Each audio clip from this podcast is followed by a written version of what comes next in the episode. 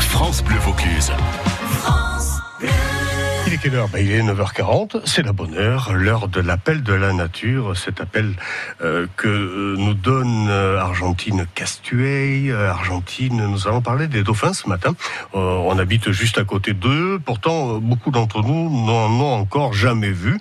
Donc il y a des questions qui se posent. La première, c'est faut-il partir loin pour voir les dauphins? Y a-t-il des astuces, des trucs pour les repérer?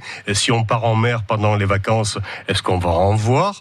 Aujourd'hui, donc, dans l'appel à la nature argentine, vous êtes parti sur les traces de ces cétacés qui nous font rêver, à savoir donc les dauphins. Et pourtant, euh, ça partait mal, Argentine. Oui, ça partait mal. Après 32 ans passés dans le sud de la France, des innombrables sorties en bateau, je n'avais jusqu'à présent jamais aperçu l'ombre d'un aileron dans la Méditerranée. J'ai fini par me demander si les dauphins étaient un mythe. Je me suis rendu compte qu'on était beaucoup dans la région à ne jamais les avoir vus. J'ai donc décidé de conjurer le sort. Aujourd'hui, je vous embarque avec moi. Nous sommes partis de Sanary dans le Var avec Regard du Vivant, un équipage de spécialistes pour enfin apercevoir des dauphins.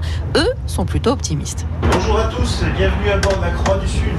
Bon ben voilà, aujourd'hui, euh, belle météo annoncée pour cette journée. Donc l'idée est simple, hein, on va partir euh, plein sud, le long du canyon des Bloquières, pour euh, rejoindre la zone des 2000 mètres de profondeur, dans les abysses, où j'espère que nous aurons la chance de voir les grands cétacés de Méditerranée, mais aussi les petits, les dauphins. Maxime, faut que je t'avoue quelque chose. Moi, je suis poissarde avec les dauphins. En général, quand je suis là, on n'en voit pas. C'est sympa de le dire une fois qu'on est à bord, une fois qu'on est parti.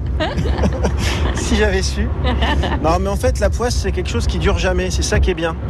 On a à bord un copain, bah, Franck, là, qui pendant pas loin de 10 années a couru euh, après les globicéphales noirs. Et bien, au bout de 10 ans, il les a vus. Voilà, comme quoi la persévérance euh, dans la nature, c'est quelque chose qui, compte. On gagne jamais du premier coup, rarement. Le vent se lève, la houle aussi, l'observation devient difficile et à bord, ça secoue pas mal. Armé de ses jumelles, Franck Dermain, président du GSEM, le groupe d'études des cétacés en Méditerranée, brave la tempête. Alors on cherche en fait euh, des dauphins, des cétacés, comme ils sont des mammifères, ils viennent respirer en surface. Pour des novices comme nous, c'est pas facile de distinguer la houle euh, des gerbes d'eau. Mais pas, pour, pas que pour les novices. Il faut scruter, scruter, scruter, inlassablement. Il était à droite, là-bas, en surface. Ça commence tellement bien que là, on vient de voir un poisson-lune. Donc là, on le voit encore, il va passer dans le sillage de notre bateau. Et euh, il ressemble à une flèche avec une queue.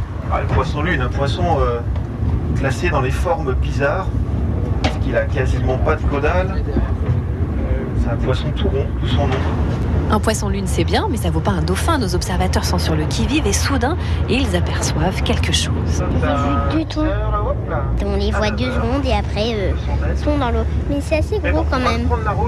Qu'est-ce que vous voyez des dauphins euh, à droite du zodiaque orange là-bas. Il y en a combien? Euh, deux, trois Oui. Deux, trois.